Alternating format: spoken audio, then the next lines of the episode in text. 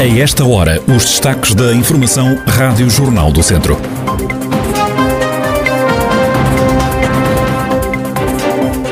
Nadador de Castro Daire está na final dos 50 metros livres S11 nos Jogos Paralímpicos de Tóquio.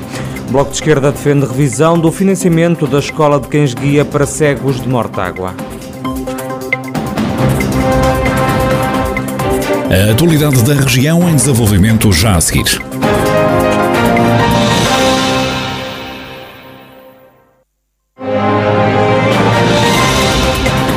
Noticiário Rádio Jornal do Centro, edição de Ricardo Ferreira. O nadador de Castro Daire, Marco Menezes, vai participar daqui a pouco na final dos 50 metros livres S11 dos Jogos Paralímpicos de Tóquio. O atleta alcançou o oitavo lugar nas eliminatórias desta uh, competição, com o recorde nacional de 27,06 segundos, que lhe valeu o acesso à final da especialidade, que vai disputar-se hoje por volta das 10 da manhã. Marco Menezes confessa estar muito contente e admite que não esperava chegar à final dos 50 metros livres S11. Estou muito contente. É, não era uma final que eu esperava, muito mais que o que esperava. Não esperava chegar à final, só esperava bater o recorde, mas afinal já sabia que era muito difícil. Ontem o nadador de Castro Daire não chegou a entrar em prova, falhou a competição dos 400 metros livres S11. Um problema nos transportes impediu o atleta de chegar a tempo à competição. Marco Menezes admite que ficou triste, pois esta era uma prova onde ambicionava também chegar à final. Senti-me muito triste, que era uma prova que eu tinha treinado para nadar, para ir à final mesmo, e não poder nadar foi muito mal. Marco Menezes, que entra na piscina olímpica às 10 da manhã para disputar a final dos 50 metros livres S11 nos Jogos Paralímpicos que estão a decorrer em Tóquio, no Japão. O Académico de Viseu perdeu ontem com os Chaves por 3-0, mesmo estando em superioridade numérica em campo a partir dos 15 minutos da partida. O encontro disputado em Chaves abriu a quarta jornada da Segunda Liga de Futebol.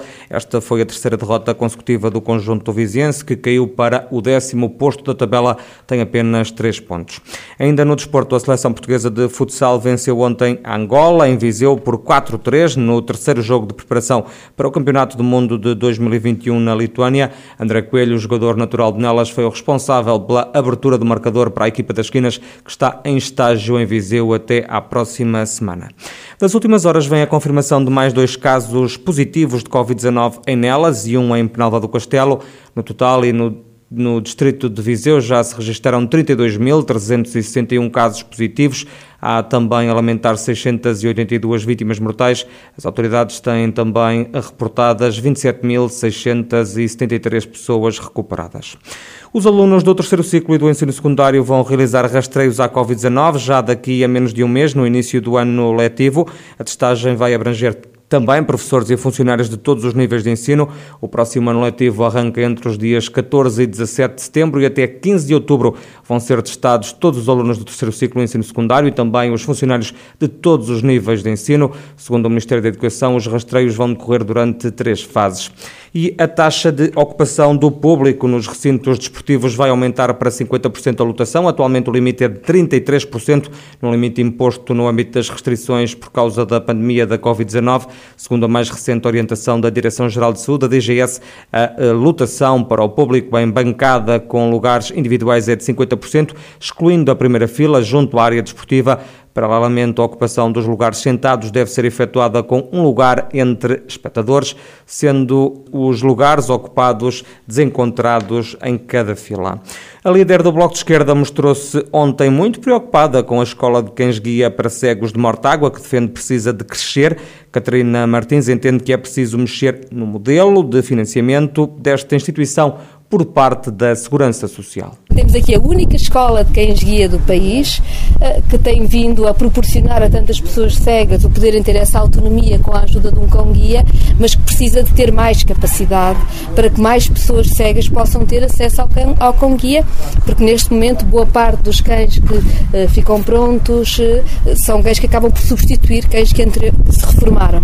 E, portanto, estamos aqui uh, um pouco preocupados com esta forma de financiamento da Segurança Social à Escola de Cães Guia, que que é única do país, porque é um financiamento que deve ter em conta seguramente a capacidade de que, que as pessoas cegas que querem e que podem tenham acesso a um cão guia para aumentar a sua autonomia, mas deve também ter em conta as necessidades do bem-estar destes cães durante a sua vida, a sua reforma e, portanto, é aqui preciso um, um mexer neste modelo para garantir direitos. Na visita, Catarina Martins reafirmou o compromisso do Bloco para ajudar a Escola de Cães Guia de Mortágua, um conselho em que ainda se luta pelas acessibilidades aos serviços públicos, como é o caso da Segurança Social. Não deixa de ser surpreendente que, por exemplo, mesmo aqui em Mortágua, a segurança social não seja acedida, acessível para pessoas com pouca mobilidade, porque só por escadas e é muito difícil o acesso. Ou seja, está quase tudo por fazer. E no momento em que se entra nas campanhas autárquicas, nas escolhas autárquicas, é terrível que estejamos a discutir pôr em prática uma lei que tem mais de 20 anos, mas é precisamente isso que estamos a fazer. Palavras de Catarina Martins, a coordenadora do Bloco de Esquerda, que ontem à tarde passou por Mortágua. O Motor Festival volta a acelerar pelo Caramulo nos dias 3, 4 e 5 de setembro, depois de uma pausa de um ano imposta pela pandemia. O evento está de regresso para vingar o ano que passou, salientou na apresentação do Motor Festival Salvador, Patrício Gouveia, da organização. São mais de 100 os pilotos que vão estar presentes num recorde de eh, participações. Pelos indicadores que temos, acho que vai ser um grande, um grande evento. Temos, temos uma rampa perfeitamente uh, completa, que vai ser talvez a maior de sempre em termos de participantes temos muitos automóveis que nos vêm visitar, neste momento estimamos mais ou menos 400 automóveis por dia de clássicos que se, que se vão juntar uh, ao evento. Uh, temos um alinhamento de pilotos ótimo, temos mais de 100 automóveis inscritos na rampa histórica Michelin. Em termos de rampa, de participantes da rampa, sim, é o recorde de, de, de participantes da rampa histórica. Por causa da pandemia, este ano a entrada no recinto do Motor Festival é controlada, só entra quem tiver o certificado de vacinação ou então um teste negativo. No espaço só podem estar 5 mil pessoas. Aquele que é o maior festival motorizado de Portugal ganhou este ano também uma vertente solidária. O projeto de Good Drive vai possibilitar a crianças portadoras de deficiência uma viagem em carros clássicos na rampa do Caramulo. Já o projeto Race for Good de André Vilas Boas também vai passar pelo evento para tentar recolher fundos para três instituições instituições apoiadas pela associação liderada pelo treinador. São elas a APPA-CDM do Porto, a Ex África, também a Fundação Laureus. Com esta minha presença que venho fazendo desde, se não me engano, 2013, 2012, no Caramulo Motor Festival, um, achamos que seria uma parceria ótima para, para sensibilizar ainda mais as pessoas para as nossas causas, arranjar também financiamento através de codrais, através da venda de produtos, através de uma, de uma tenda que vamos ter aqui eh, que vai vender eh, produtos da, da Race Good. Todos os produtos vendidos, os co-drives, eh, o dinheiro reverterá a favor das três instituições. Na apresentação do Caramulo Motor Festival esteve também o presidente da Turismo do Centro de Portugal, Pedro Machado, que destacou a relevância deste evento para toda a região. É muito importante para o Centro de Portugal, para qualquer região, poder ter um evento destas características em primeiro lugar, pela sua dimensão de internacionalização, que está muito presente não só eh, nos aficionados do mundo do automóvel, mas muito em particular pela sua projeção internacional a partir do conjunto das marcas que vão estar presentes no evento do Caramulo.